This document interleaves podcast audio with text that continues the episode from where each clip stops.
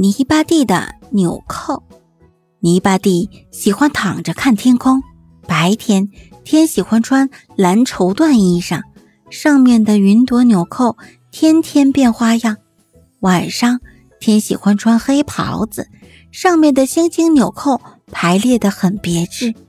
泥巴地穿着一身土灰色的衣服，心想：要是有几颗纽扣，这衣裳也不错啊。一只小花鸭跑来：“你能给我几颗纽扣吗？”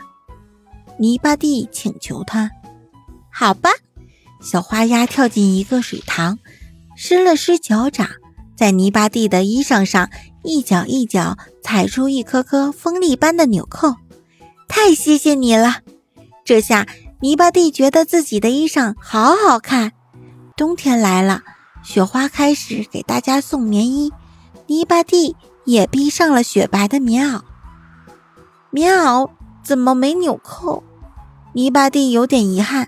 远远的小花狗跑来了，它一蹦又一跳，给泥巴地的棉袄缀上了一颗颗梅花般的纽扣。好多好的纽扣啊！泥巴地摸了又摸，开心极了。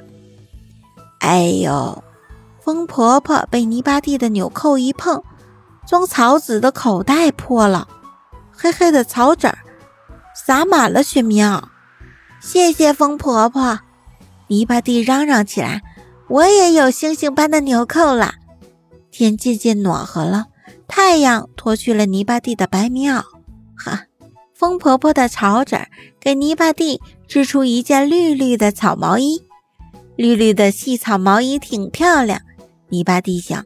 可是。没有纽扣，他抬头看到一旁的小树也穿了绿绿的新衣裳，还有蹦跳的小鸟纽扣在唱歌呢。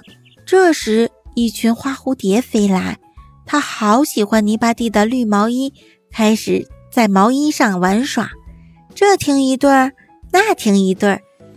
蝴蝶纽扣，小树哗啦啦的叫喊：“泥巴地，你的蝴蝶纽扣太好看了！”泥巴地。也瞧瞧绿毛衣上飞舞的花蝴蝶，哎，真比最好看的花纽扣还美丽呢，真是太神气了。